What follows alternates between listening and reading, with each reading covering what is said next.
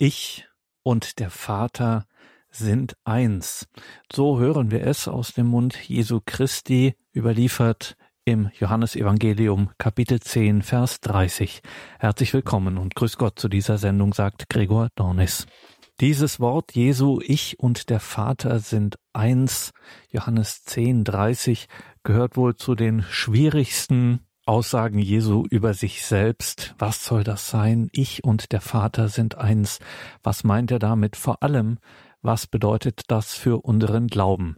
Und genau diese Frage, was das für unseren Glauben, für unser Leben mit Gott bedeutet, diese Frage stellen wir heute Pfarrer Andreas Brüstle. Andreas Brüstle ist Priester des Erzbistums Freiburg. Er war viele Jahre Spiritual am Freiburger Priesterseminar Collegium Borromeum. Derzeit ist er Pfarrer der badischen Seelsorgeeinheit Rheinfelden. Das ist ganz im Südwesten von Baden-Württemberg an der Schweizer Grenze. Und ihn hören wir heute mit Betrachtungen zu diesem Wort Jesu. Ich und der Vater sind eins. Pfarrer Brüstle, ich habe schon angedeutet. Fragen wir auch mal ganz grundsätzlich. Bei den Versen in der Bibel kommen wir ja immer zu dieser ganz wichtigen Frage. Was haben wir, ganz oberflächlich gesagt, was haben wir eigentlich davon, wenn dies oder das in der Bibel steht? Also kritische Frage an die Bibel selbst. Was haben wir in unserem geistlichen Leben, in unserem Alltag davon, dass wie wir es hier lesen, Jesus sagt, ich und der Vater sind eins. Was bedeutet das für meinen geistlichen Alltag, dass Jesus und der Vater eins sind? Was würden Sie uns da für eine Antwort mitgeben, dass man mit einem solchen Satz Jesu, ich und der Vater sind eins, gut durch den Alltag gehen kann? Liebe Hörerinnen, liebe Hörer, lieber Herr Dornis, ja, das ist eine gute Frage, denn wenn wir in der Heiligen Schrift lesen, dann wollen wir ja auch mit den Bibelversen etwas anfangen können. Also was haben wir im Alltag davon, dass Jesus und der Vater eins sind? Wie lebt dieser Bibelvers Johannes 10, 30, wo diese Aussage Ich und der Vater sind eins, wo dieser Bibelvers herstammt aus dem Johannesevangelium, wie kommt das in unserem Alltag an? Tasten wir da ein wenig nach heute Abend? Es wird so sein, wir werden es nicht ganz wissen, so am, am Ende jetzt von dieser knappen Stunde, was die Antwort für unseren Alltag äh, sein kann, aber ein paar Fährten möchte ich legen, ein paar Fährten, wie dieser Bibeltext, äh, dieser Bibelvers äh, zu verstehen ist. Ich möchte ein paar Hinweise geben, wie dieser Bibelvers vielleicht so, wie es für uns passt, aus unserem Glauben heraus im Alltag gelebt werden kann. Und ich möchte noch einen Blick darauf werfen, wie es in der frühen Kirche, also so die ersten paar Jahrhunderte nach Ostern, was da Menschen aus der Kirche gesagt haben und wie sie diesen Bibelvers gelebt haben. Aber tasten wir ein wenig danach, legen wir ein paar Fährten, ein paar Spuren, machen wir Spurensuche, suchen wir ein paar Gesichtspunkte, wie dieser Bibelvers unser Leben inspirieren und bereichern kann. Als eine erste Fährte, eine erste Spur möchte ich den Hinweis mit ins Spiel bringen, Jesus ist die Gabe des Himmels. Jesus ist also die Gabe des Vaters. Jesus ist uns geschenkt vom Vater. Gott hat uns den Sohn gegeben. So heißt es im Johannesevangelium im dritten Kapitel, Vers 16. Jesus ist uns gegeben vom Vater. Jesus, das Geschenk des Vaters an uns Menschen. Schauen wir noch bei diesem Satz in eine andere Übersetzung hinein. Es gibt ja verschiedene Bibelübersetzungen und manchmal ist es gut, mal zu schauen, wie sagt es die eine Übersetzung, wie sagt es die andere Übersetzung. Ich möchte einmal kurz hineinschauen in die Luther-Übersetzung und dort heißt es, etwas abweichend von dem, was die Einheitsübersetzung sagt. Dort heißt es, er gab seinen eingeborenen Sohn. Die Gabe ist also der Sohn. Gott hat uns das Wichtigste, das Liebste, das Wertvollste geschenkt, seinen Sohn. Seinen eingeborenen Sohn zu schenken. Das ist also die stärkste Aussage, die man über den Sohn sagen kann aus der Sicht des himmlischen Vaters. Gott hat uns seinen eingeborenen Sohn geschenkt, das größte Geschenk, was uns der Himmel machen kann. Gottes Sohn selbst ist uns geschenkt. Die Gabe Gottes an uns Menschen ist also der Sohn.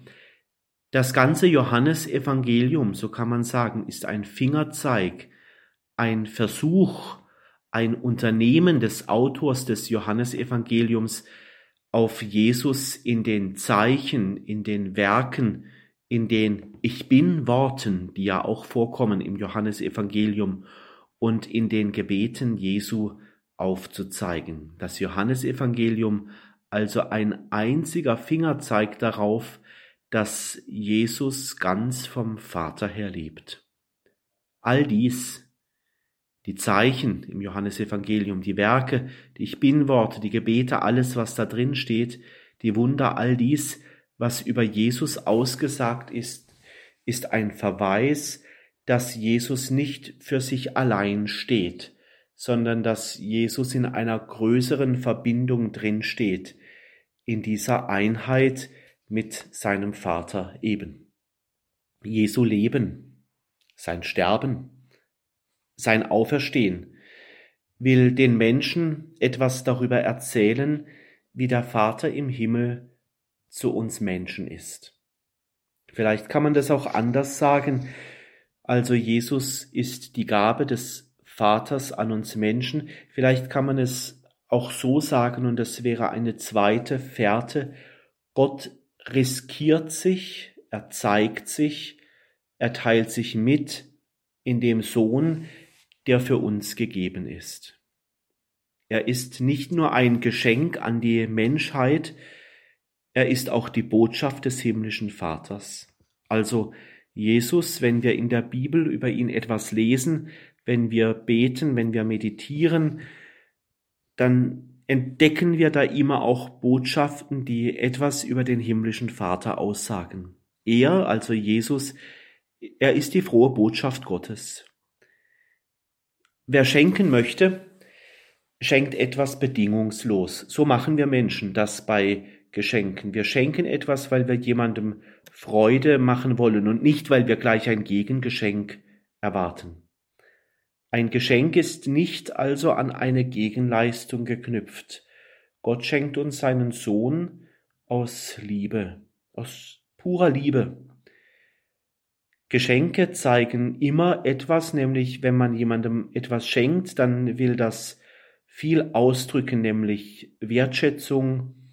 Ein Geschenk drückt Nähe und Zuwendung an denjenigen aus, der das Geschenk bekommt, und Gott schenkt sich in seinem Sohn. Es ist so mit den Geschenken, dass derjenige, der etwas schenkt, ganz viel von seiner Liebe damit hineinlegt. Also jemand, der etwas schenkt, der überlegt sich ja immer gut, was kann denn der andere am besten brauchen? Wo, mit welchem Geschenk kann ich dem Gegenüber zeigen, dass, dass er für mich wertvoll ist und mit welchem Geschenk kann ich jemandem zeigen, dass dieses Geschenk einem gut tun soll? So ist das mit den Geschenken, die wir Menschen ja schon machen. Das kennen wir selbst, wenn wir für andere Geschenke aussuchen oder überlegen, was kann ich jetzt jemandem zum Geburtstag oder zu einem Fest oder so schenken. Es soll ein Geschenk sein, das dem Herzen gut tut. Und ein solches Geschenk ist Jesus für uns. An einigen Stellen in der Bibel wird dieses Geschenk noch etwas mehr ausgepackt. Da wird dieses Geschenk Jesus noch etwas mehr gezeigt. Da heißt es dann, dass dem Haus, in das Jesus kommt, das Heil Gottes geschenkt ist. Also heute ist diesem Haus das Heil widerfahren. So lesen wir in der Heiligen Schrift. Es ist das Heil von Gott, das uns Jesus bringt. Also in diesem Geschenk Jesus, da ist noch etwas dabei, was diese tiefe Verbindung zwischen Jesus und seinem Vater sagt, nämlich, dass dort, wo Jesus hinkommt, dort kommt immer auch das Heil Gottes hin. Da wird etwas gesund, da werden Herzen gesund gemacht, da werden Menschen gesund gemacht, da bekommen Menschen eine neue Lebensperspektive, da entsteht eine neue Verbindung zu Gott. Die Gabe für unser Leben, Jesus und Gott, sie sind sich also nicht fremd. Und Jesus stellt in seinem Leben dar, wie Gott ist. Jesus will zeigen in seinem Leben, wie Gott ist. An Jesus kann man ablesen, wie der Vater im Himmel ist. Kennst du Jesus? Und wenn du auf ihn schaust und das, was er lebt, in dich aufnimmst, dann kannst du viel über seinen himmlischen Vater erfahren. Es scheint so, als würde das Sprichwort hier gut zutreffen, wenn man so oft sagt, wie der Vater, so der Sohn. Was, und was stellt Jesus der Sohn dar? Das kann man sich fragen. Also, was kann man daran ablesen am Leben Jesu? Vielleicht dieses, vielleicht ist das schon die ganze Botschaft, was diese Liebe Jesu zum himmlischen Vater ausmacht, nämlich dass Gott diese Welt liebt. Das legt sich nahe in der Betrachtung des Sohnes Gottes. Alles, was der Sohn tut, will zeigen, wie sehr Gott die Welt liebt. Gott schenkt diesen geliebten Sohn. Gott schenkt der geliebten Welt seinen Sohn. Und der Sohn tut alles, dass diese, dass dieser Liebe geglaubt wird. Jesus will, dass man dieser Liebe Gottes glaubt. Und dafür lebt er, dass die Liebe Gottes für uns Menschen deutlich wird.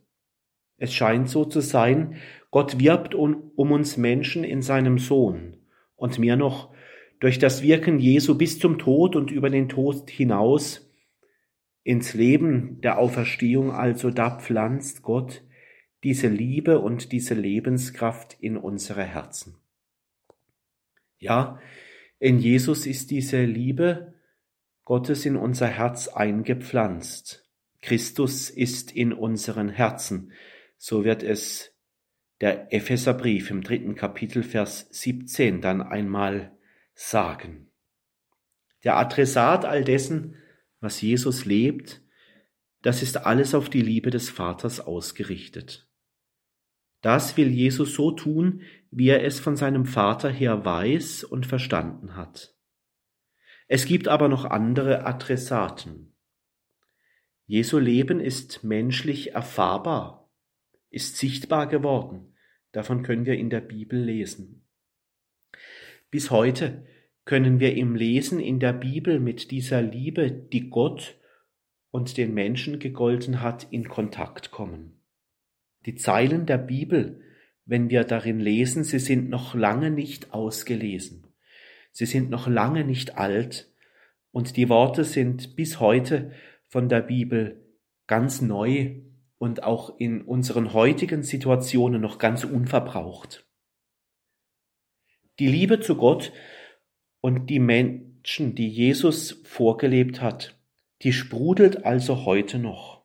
Heute sprudelt diese Quelle in der Bibel noch. Alles deutet darauf hin, dass das, was Jesus tut, ganz identisch ist mit der Zuwendung des Vaters. Vielleicht noch eine andere Spur einfach mal dazugelegt. Gott hat in Jesus, seinem Sohn, einen Herzschlag bekommen. Ganz menschlich schlägt das Herz der Liebe Gottes in Jesus. Ganz menschlich, verletzlich und mit Leben in Fülle. So schlägt das Herz Jesu.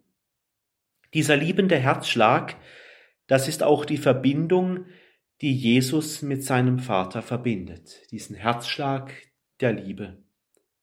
Im Gleichklang der Liebe behalten sie dies jedoch nicht für sich, der Sohn und der Vater, sondern dieser liebende Herzschlag, der wird weitergegeben an uns, an uns Menschen. Ja, wir haben etwas davon, dass Jesus und der Vater eins sind. Wir haben etwas davon, nämlich wir sind in den Gleichklang dieser Liebe mit hineingenommen. Christliches Leben ist also ein Leben, worüber man nur staunen kann. Staunen gehört zum christlichen Leben dazu, staunen über die Liebe Jesu, die er zum Vater hat. Menschen haben, seit sie diese Liebe Jesu zum Vater betrachten und diese Liebe kennengelernt haben, auch staunen gelernt, wie gut und großzügig Gott zu uns Menschen ist. Es ist auch das Staunen über die Treffsicherheit der Worte Jesu. Jesus, der so gesprochen hat, dass die Menschen berührt sind. Er hat nicht über die Köpfe hinweg geredet von den Menschen, sondern er hat Worte gefunden, die das Herz berührt haben. Und was auch erstaunen lässt aus dieser Liebe Jesu zum Vater, dieses sensible und zugewandte Zuhören wenn Jesus sensibel und zugewandt den Menschen zuhört, dann kommen Menschen ins Staunen. Zum Beispiel, wenn er ganz sachte fragt, was willst du, dass ich dir tue? Zum Beispiel bei Heilungsgeschichten. Wenn Menschen aus dem Abseits des Lebens durch das Handeln Jesu wieder integriert werden, wieder dazugehören dürfen, dann spüren die Menschen die tiefe Verbindung Jesu mit der schöpferischen Kraft Gottes.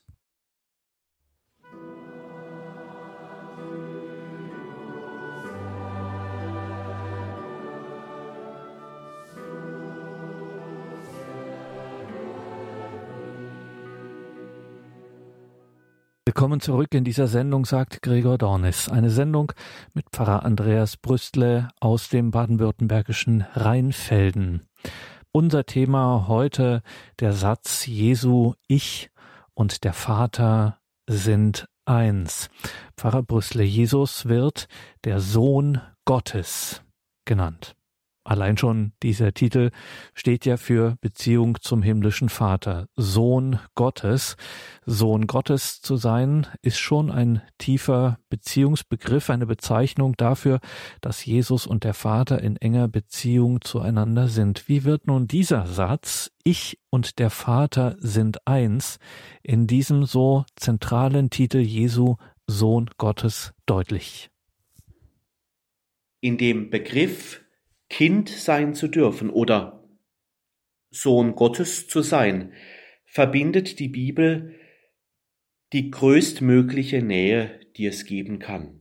Das ist ein, eine Würdigung, eine Auszeichnung, also ganz zum Vater zu gehören, wenn die Bibel davon spricht, dass Jesus der Sohn Gottes ist. Der Begriff Sohn Gottes ist also ein Ausdruck, ein Begriff, von ganz tiefer Innigkeit, von Verbundenheit zum Vater. Und dieser Begriff kommt im Bezug auf Jesus ganz oft vor. Zum Beispiel, um nur mal ein Beispiel zu nennen, im Markus-Evangelium bei der Verklärung. Da ist Mose und Elia dabei, aber diese beiden, die dürfen da dabei sein und die haben ihre tiefe Bedeutung als Verbindung zum Alten Testament hin, aber Jesus allein, ihm gebührt der einzig tiefe Begriff der Intimität mit dem Vater, nämlich er wird als Sohn Gottes angesprochen und er wird als Sohn Gottes ganz offiziell ausgerufen. Jesus wird vom Himmel, vom Vater, Sohn Gottes mein geliebter Sohn, mein geliebtes Kind genannt. In dieser inneren Bewegung der Bibel werden auch alle, die zu Jesus gehören und mit ihm auf den Himmel ausgerichtet sind, zu Kindern Gottes. Wir dürfen also, wenn wir in dieser Beziehung zu Jesus und in unserer Beziehung zum himmlischen Vater, wenn wir da drin stehen, dürfen wir auch uns dieses Wort gerne gesagt sein lassen. Auch du bist Tochter, auch du bist geliebtes Kind, geliebter Sohn Gottes. Sohn Gottes zu sein, Kind Gottes zu sein, das ist eine ganz hohe biblische Auszeichnung. Das ist eine Würdigung. Uns gilt die ganze Würde und Zuwendung des Himmels. Wir heißen also auch Kinder Gottes, Töchter und Söhne Gottes sind wir. Gottes schöpferischer Geist macht uns zu Kindern Gottes. Überall, wo das Neue Testament vom Sohn spricht, hat dieser Titel eine ganz besondere Bedeutung. Jesus, der Sohn, so will dieser Titel auch aussagen, er hat Anteil an der schöpferischen Kraft Gottes und er hat Anteil daran, dass das Leben aus Gott unzerstörbar ist, also unkaputtbar. Jesus ist eng verknüpft mit dieser Kraft Gottes, die sogar vom Tod ins Leben führt. Diese Verbindung zwischen Jesus und dem Vater führt sogar vom Tod zum Leben. Die vielen Wunder, von denen die Bibel erzählt, zeigen dies immer wieder auf ganz unterschiedlicher Ebene und in ganz unterschiedlichen Situationen, wie sehr Jesus mit der Lebenskraft des himmlischen Vaters verknüpft ist. Und ganz deutlich, um es nochmal zu sagen, bei diesem Weg vom Karfreitag hin zu Ostern. Auch die Szene unter dem Kreuz und das Zeugnis des Hauptmanns, der bei der Kreuzigung dabei war, sind ein Hinweis, wie sehr Jesus und der himmlische Vater zusammengehören. Jesus und der himmlische Vater, sie gehören zusammen. Und dieser Hauptmann unter dem Kreuz, der sagt es ja auch Wahrhaftig, dieser war Gottes Sohn. So sagt es der Hauptmann, als er Jesus sterben sah. In seinem letzten Gebet, in seinem letzten Atemzug, in all dem, was dieser Hauptmann erlebt hat, da spürt er, dass da eine tiefe Gemeinschaft mit dem Vater im Himmel vorhanden ist so sehr deutlich, dass der Hauptmann, der mit Jesus in seinem Leben noch wenig zu tun hatte bisher, dass selbst er merkt, dass Jesus der Sohn Gottes ist. In ein solches Vertrauen hineinsterben, also in dieses Vertrauen auf den himmlischen Vater, das kann nur einer, der sich ganz eins weiß mit dem Vater im Himmel. Aber noch eine kritische Frage. Wer ist denn eigentlich Gott, wenn Jesus der Sohn ist? Drehen wir den Spieß mal um. Was können wir denn über Gott aussagen, wenn sich Jesus so sehr an ihn bindet? Was ist Gott dann für einer? Vielleicht kann man es so sagen, das ist nur eine Möglichkeit darauf zu antworten. Vielleicht müssen Sie Ihre Antwort jetzt am Radio auch selber finden. Ich möchte Ihnen mal eine Antwort mal vorstellen, aber Sie werden Ihre eigene Antwort aus dem Glauben heraus auch finden. Also alles kommt vom Vater vom Himmel her. Alles kommt von ihm. Alle Bewegung geht von ihm aus. Ein Beispiel kann dazu Matthäus 16, der Vers 17 sein. Jesus sagt da etwas zu Petrus. Jesus sagt zu Petrus, er verdanke sein Bekenntnis nicht Menschen, sondern allein dem Vater im Himmel. Im Bekenntnis, dass Jesus eben Jesus ist, werden wir des Vaters ansichtig. Wir erkennen in Jesus den Vater. Jesus sagt es ja einmal selber, wer mich sieht, sieht den Vater. So sagt es Jesus. Sich zu Jesus zu bekennen, das macht sein Leben ganz auf den Vater hin durchsichtig. Wenn wir auf Jesus schauen, dann fangen wir fast unwillkürlich an zu fragen, ja, woher hat er das? Gott ist in den Gesten. im Gesicht, im ganzen Leben Jesu intensiv vorhanden.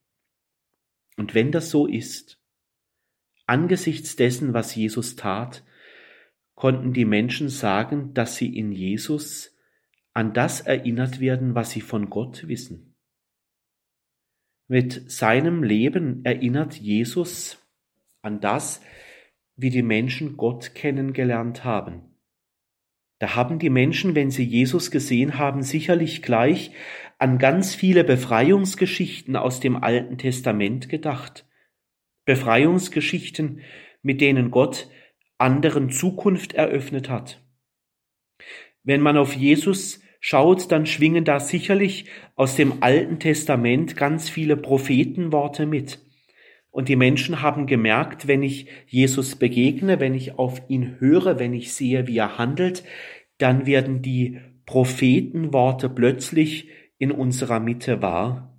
Da wird plötzlich Gerechtigkeit und da wird plötzlich ein Leben mit Gott möglich.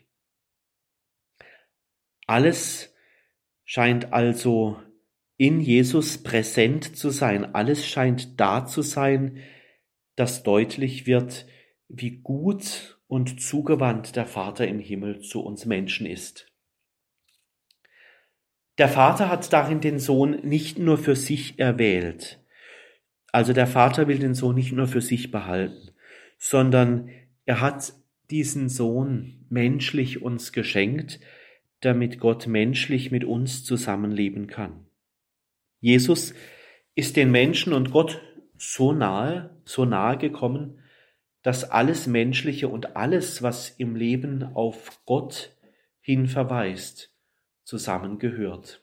Das Menschliche, also unser Leben, ist nicht weit weg von Gott, sondern ist uns in Jesus ganz nah, weil er ja auch so menschlich den Menschen begegnet ist.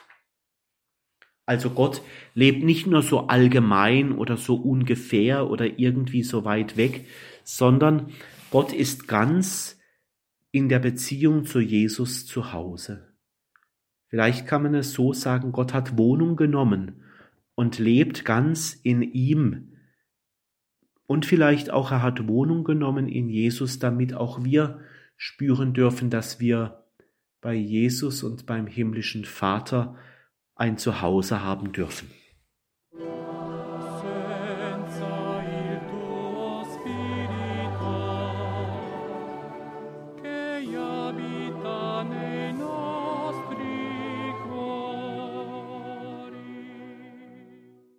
Ich und der Vater sind eins.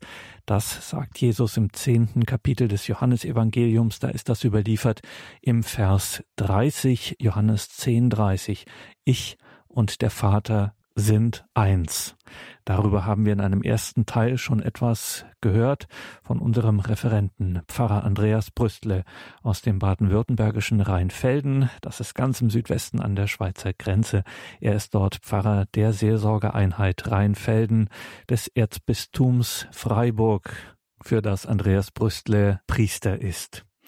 Pfarrer Brüstle, Jesus sagt, ich und der Vater sind eins, wie man sich diesem unfassbaren Geheimnis annähern kann. Dazu haben Sie uns in einem ersten Teil schon etwas gesagt. Jetzt stellt sich die Frage, was hilft uns denn diese Einsicht, dass Jesus und der Vater eins sind? Hilft uns das zum Beispiel beim Beten? Das ist eine zentrale Frage. Diese Frage ist berechtigt.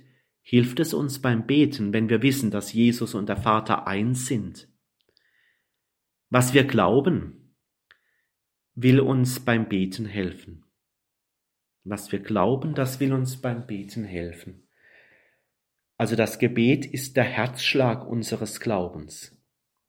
Was wir vom Glauben wissen, was wir in der Bibel lesen können, das will zu einer Gebetserfahrung werden.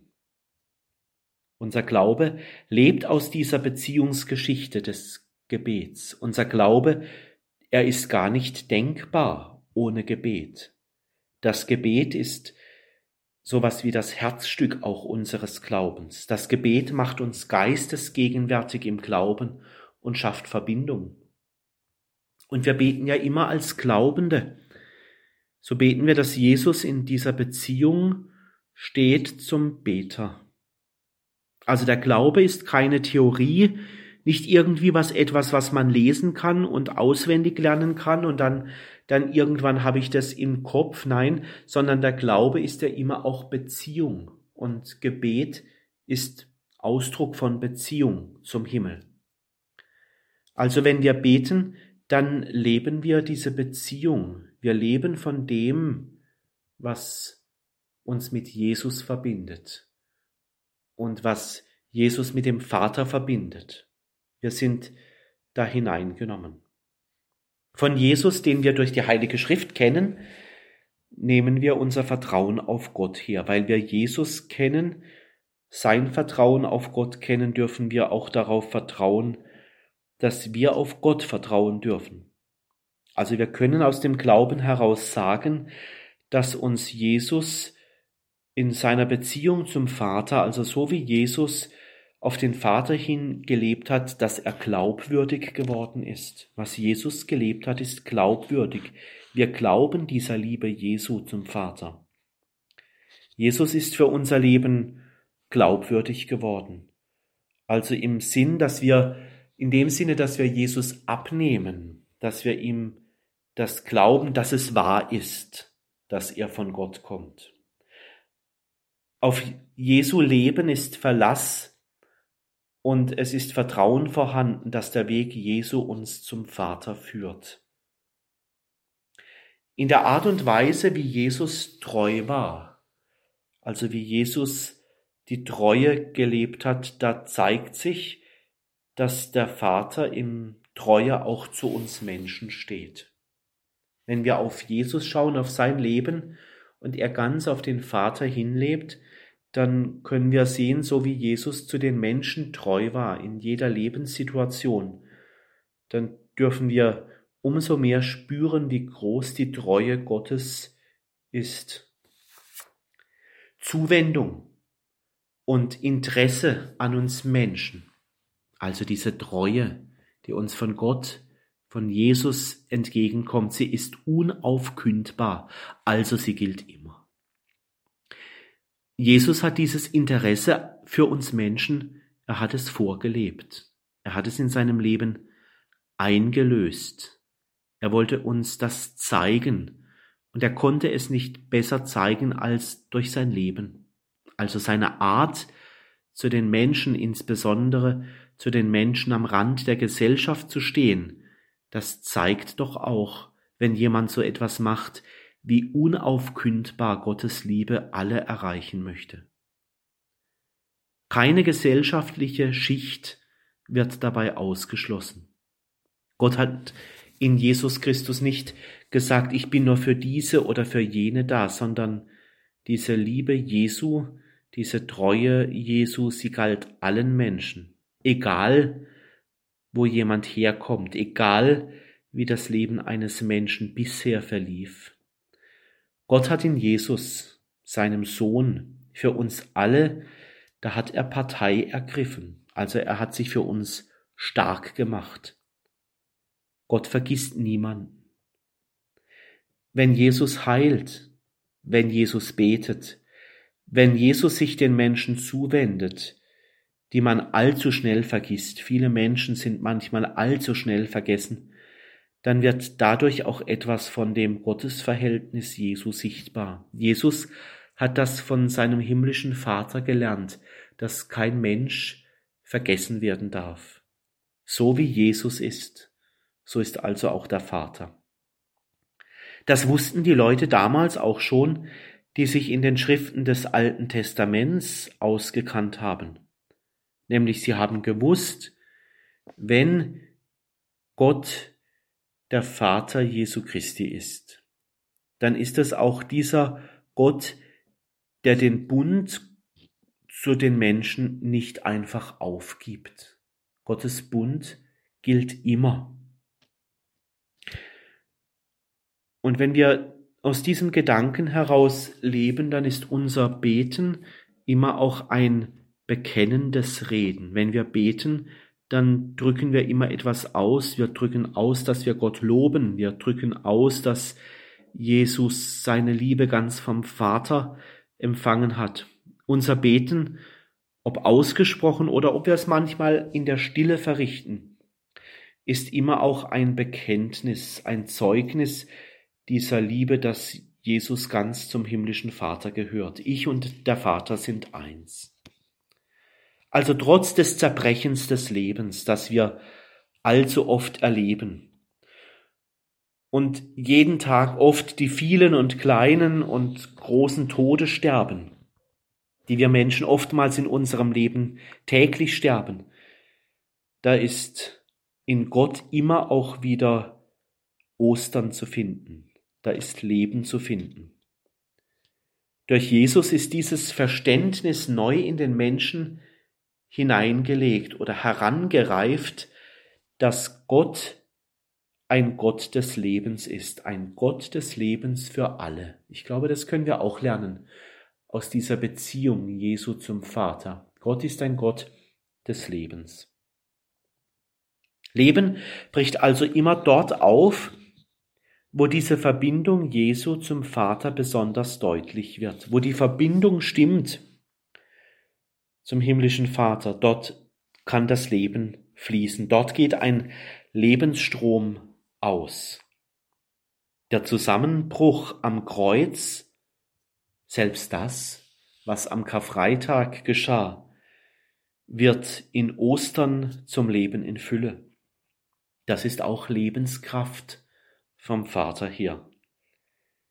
Wir leben also von dieser Lebenshoffnung, von diesem Lebensstrom, von dieser Lebenskraft von Ostern her.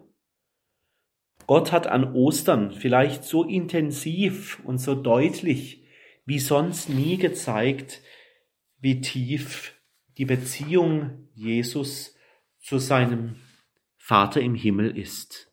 Gott hat an Ostern im Aufbruch des Lebens zu seinem Sohn Amen gesagt. Ja, so ist es.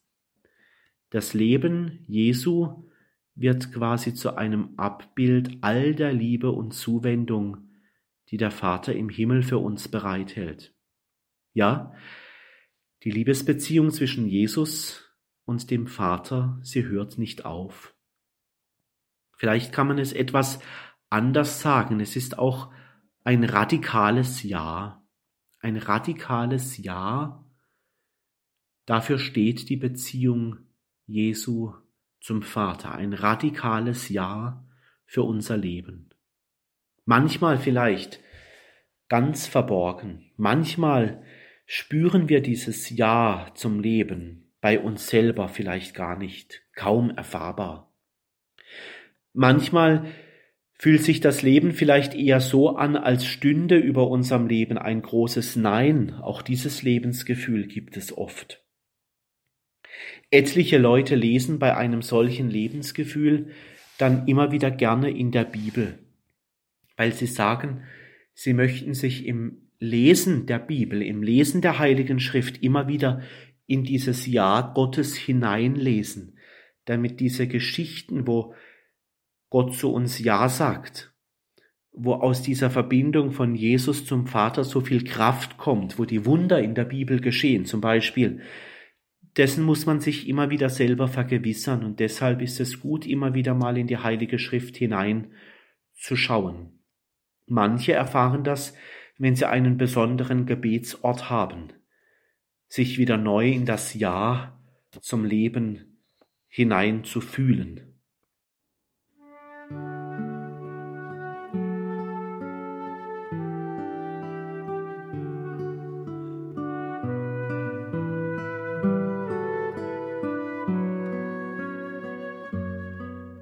Ich und der Vater sind eins. So sagt es Jesus.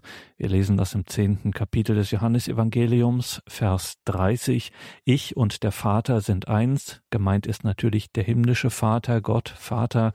Ich und der Vater sind eins. Wir hören dazu Gedanken, Betrachtungen von Pfarrer Andreas Brüstle aus dem badischen Rheinfelden.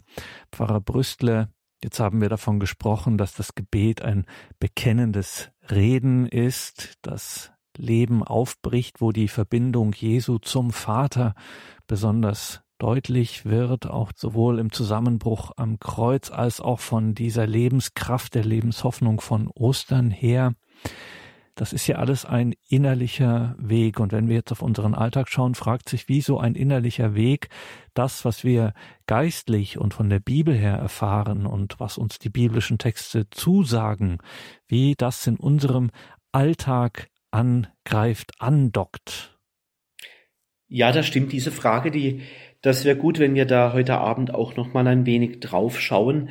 Denn dieses Bibelwort, ähm, Jesus und der Vater sind eins, ich und der Vater sind eins, ähm, das braucht ja noch ähm, einen Impuls für den, für den Alltag, also wie wir das leben können.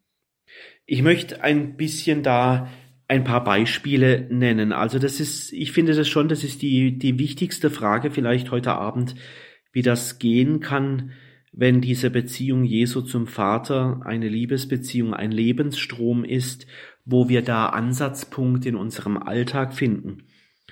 Ähm, es darf also nicht bei einer meditativen Betrachtung oder bei einem Gedankenspiel bleiben, wie, wie Jesus und der Vater jetzt eins sind. Das haben wir vielleicht gerade jetzt vorhin ein bisschen miteinander versucht. Ähm, es muss aber Alltagstauglichkeit. Ja, die Frage, die Sie gestellt haben, Herr Dornis, ist vollkommen berechtigt. Es braucht also einen Blick auf die Außenseite. Es braucht einen Blick in unser Leben hinein. Vielleicht kann man es so sagen, wir sind in unserem Leben ein Instrument dieser Beziehung Jesu zum Vater oder anders gesagt, wir sind, wir sind Werkzeug. Wir sind ein Werkzeug, wo sich im Hier und Jetzt in unserem Alltag, wie wir leben und wo wir uns bewegen, dass dort diese Beziehung Jesu zum Vater der Lebensstrom, das Ostern, die Lebenskraft, die Kraft, dass dort, wo diese Beziehung Jesu zum Vater konkret wird, dass dort Menschen heil und gesund werden, dafür dürfen wir ein Werkzeug sein. Hier und jetzt. Was wir also von innen her erkannt haben im Lesen und Betrachten dieses Bibelverses aus dem Johannesevangelium, äh, diese Gottesliebe, die muss irgendwie einen Ansatzpunkt finden im, im Alltag. Also etwas von dem darf sichtbar werden, wird eingelöst in unserem Alltag. Ja, man kann vielleicht sagen, der Glaube verlangt sogar danach, dass er alltagstauglich ist.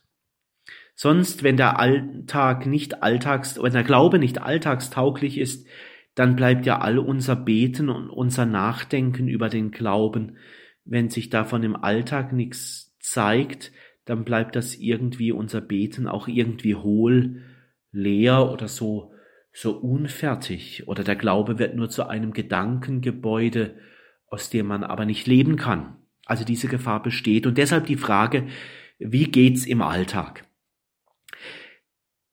Ein paar Beispiele, also die, die ich so spontan nur kurz anreißen möchte, nämlich vielleicht aus der frühen Kirche so, also bis ins siebte, achte Jahrhundert vielleicht, da, da hatten die, die Christen und diejenigen, die über den Glauben äh, geschrieben und äh, etwas gesagt haben, die haben da ein Lieblingsthema gehabt.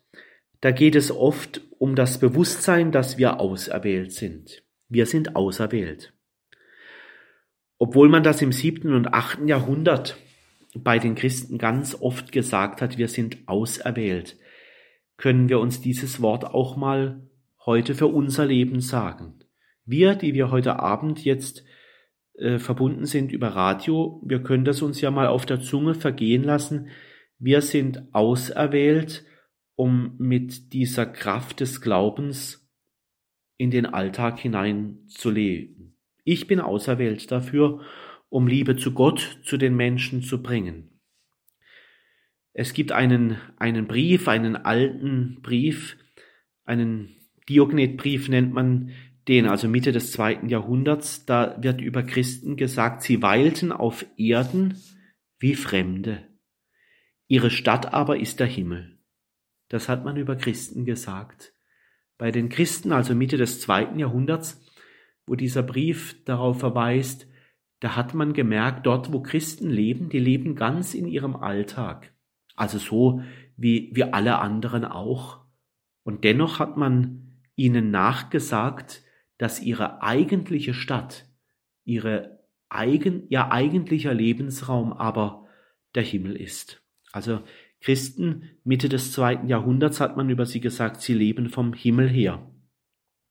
An den Christen konnte man wohl damals ablesen, die haben ihren Alltag gemeistert, aber sie hatten ein himmlisches Herz, sie hatten eine Ausstrahlung, wo man gemerkt hat, die gehen im Alltag nicht auf, sondern sie haben eine Kraft, die von Jesus kommt.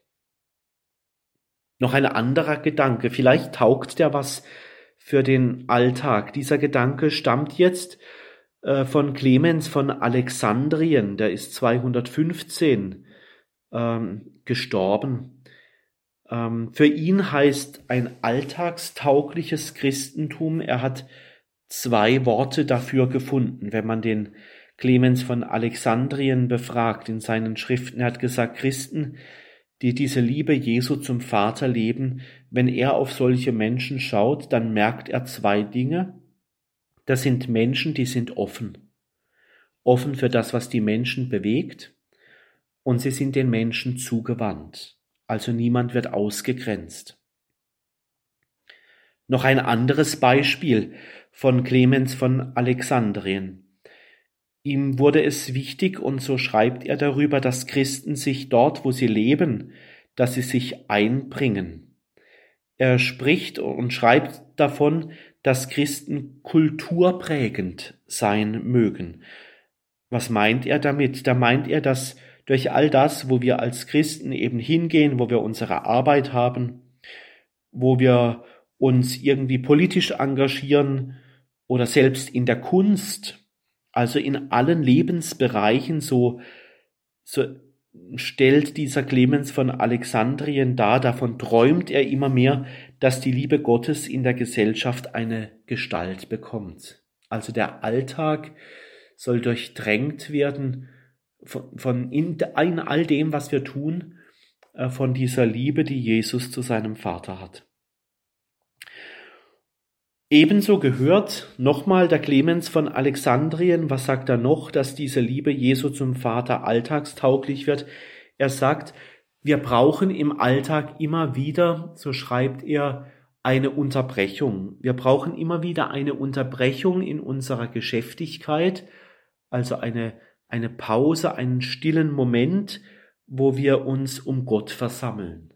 Wir brauchen Zeiten, wo wir uns neu auf Gott hin ausrichten, insbesondere auch im persönlichen Gebet. Interessant ist auch, und das wäre noch ein anderes Beispiel, interessant ist es so, ja, aus dem vierten Jahrhundert eine Quelle, die davon spricht, dass die Christen für eines bekannt waren, nämlich sie haben Hauskirchen gegründet. Christen hat man in Hauskirchen getroffen. Damit war gemeint, dass sich Menschen versammelt haben, eben in ihren Häusern, um in ihrem Zusammensein, in ihren Häusern das Leben durchsichtig zu machen auf diese Liebe Jesu zum Vater hin. Also sie haben miteinander gebetet, dass diese Liebe von Gott in ihren Herzen nicht kalt wird. Sie haben überlegt, wie sie um sich herum diese Liebe Gottes konkret werden lassen können. Also Hauskirchen. Ich glaube, ein interessanter Gedanke auch für, für unsere Zeit, mal Menschen zu sammeln im eigenen Haus, in der Wohnung, um miteinander Bibel zu teilen, miteinander zu beten, um sich auszutauschen, wie diese Liebe denn konkret werden kann. Ich glaube, wir brauchen auch solche kleinen Gruppen, um uns da auszutauschen und Ideen zu sammeln. Noch ein Beispiel. Es gibt einen Cyprian von Karthago, der ist um 258 gestorben.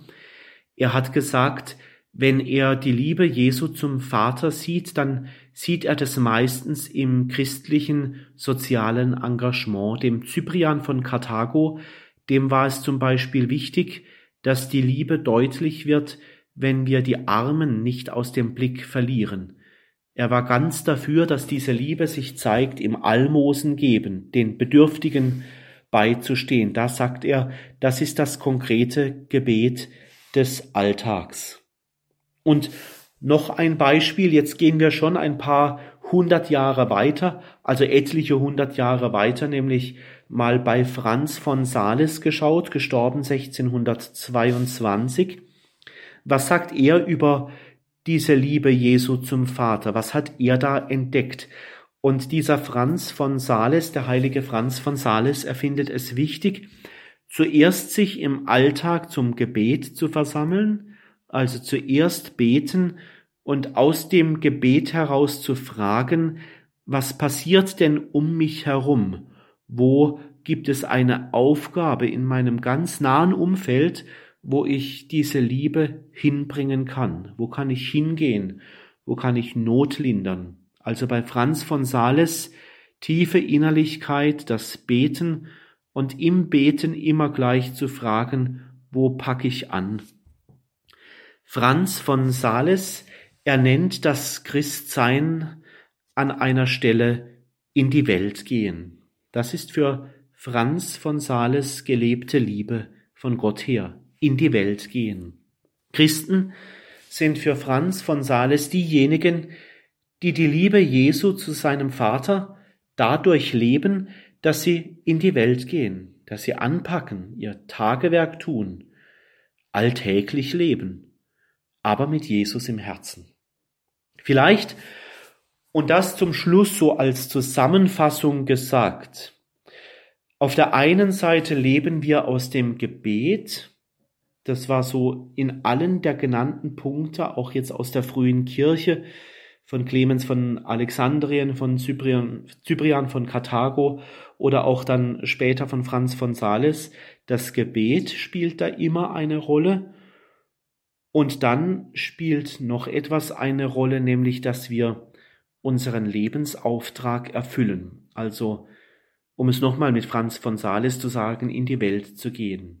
Ganz egal, was es ist, in der Familie, am Arbeitsplatz, wenn wir mit Menschen zusammen sind oder im Verein, in allem, so strahlt in diesen frühkirchlichen und späteren Zeugnissen des Glaubens heraus, das soll hoffentlich immer etwas ausstrahlen, was wir in unserem Leben groß sein lassen möchten, nämlich, dass wir die Liebe Gottes leben möchten. Diese Liebe Gottes, die, die ganz in dem Wort zu Hause ist, wenn Jesus sagt, ich und der Vater sind eins.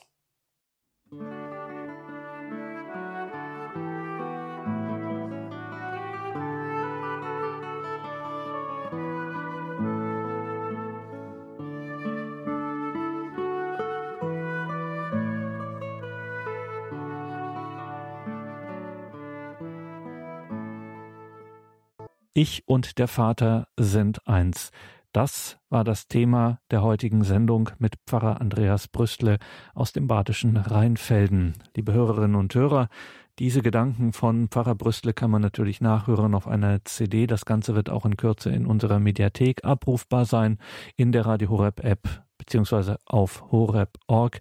Versäumen Sie auch nicht unsere Auftritte in den sozialen Netzwerken, Facebook, Twitter, Instagram, unseren YouTube-Kanal alles auch eine schöne Möglichkeit, Radio Horeb weiter zu empfehlen in diesen Plattformen und Menschen aufmerksam zu machen auf Radio Horeb Leben mit Gott. Danke, Pfarrer Brüstle, für diese Gedanken, für diese Sendung. Wir bitten Sie zum Ausklang noch um ein Gebet und um den Segen. Gerne spreche ich zum Schluss noch ein Gebet und gerne gebe ich Ihnen den Segen mit auf Ihren Weg hinein in diesen Abend und hinein in ihr Leben. So lasst uns beten. Herr Jesus Christus, du hast ganz vom Vater im Himmel her gelebt. Dein Blick auf ihn hat in dir Liebe und Solidarität zu den Menschen hervorgerufen. In deinem Leben hast du eingelöst, dass du der geliebte Sohn des Vaters bist.